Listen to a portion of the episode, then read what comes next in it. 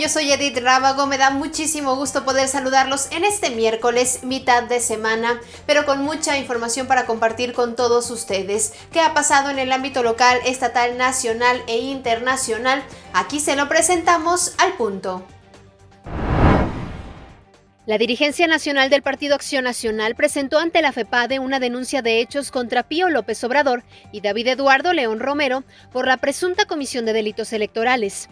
En la denuncia se pide además relacionar la conformación de Morena y los gastos empleados por Andrés Manuel López Obrador, así como sus declaraciones patrimoniales de 2006 a 2018, apoyándose de cinco organizaciones civiles. La economía de México registró una contracción histórica durante el segundo trimestre del año, debido al freno en las actividades productivas golpeadas duramente por los efectos de la pandemia.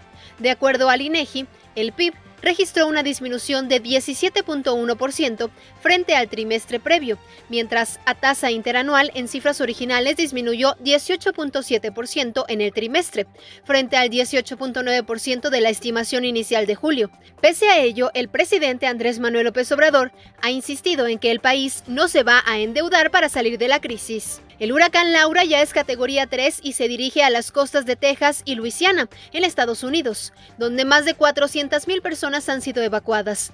Pronósticos meteorológicos indican que podría tocar tierra con vientos máximos sostenidos de 185 kilómetros por hora y llegar a categoría 4 con daños catastróficos junto a cortes de electricidad y árboles derribados.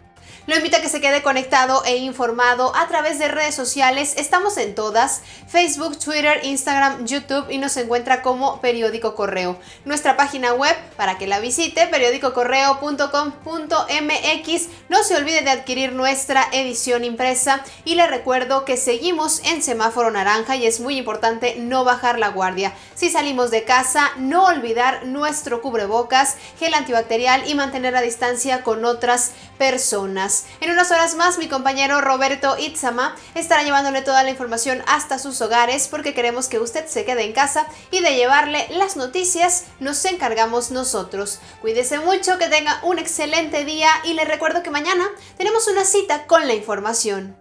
Hoy, en nuestras redes sociales, no te pierdas. Alvar Cabeza de Vaca asegura que Guanajuato no será un manifestódromo y avala la actuación de la Policía de León, mientras en la capital continúan las protestas. Además, peligra el ciclo escolar. Docentes no están de acuerdo con la estrategia de clases en la televisión porque no llega a todos los estudiantes. Mantente conectado e informado en Correo al Punto.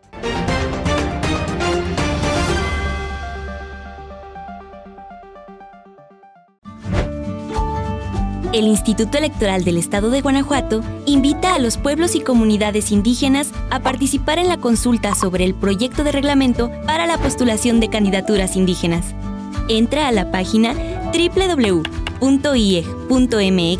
y aporta tus sugerencias y opiniones en el buzón electrónico.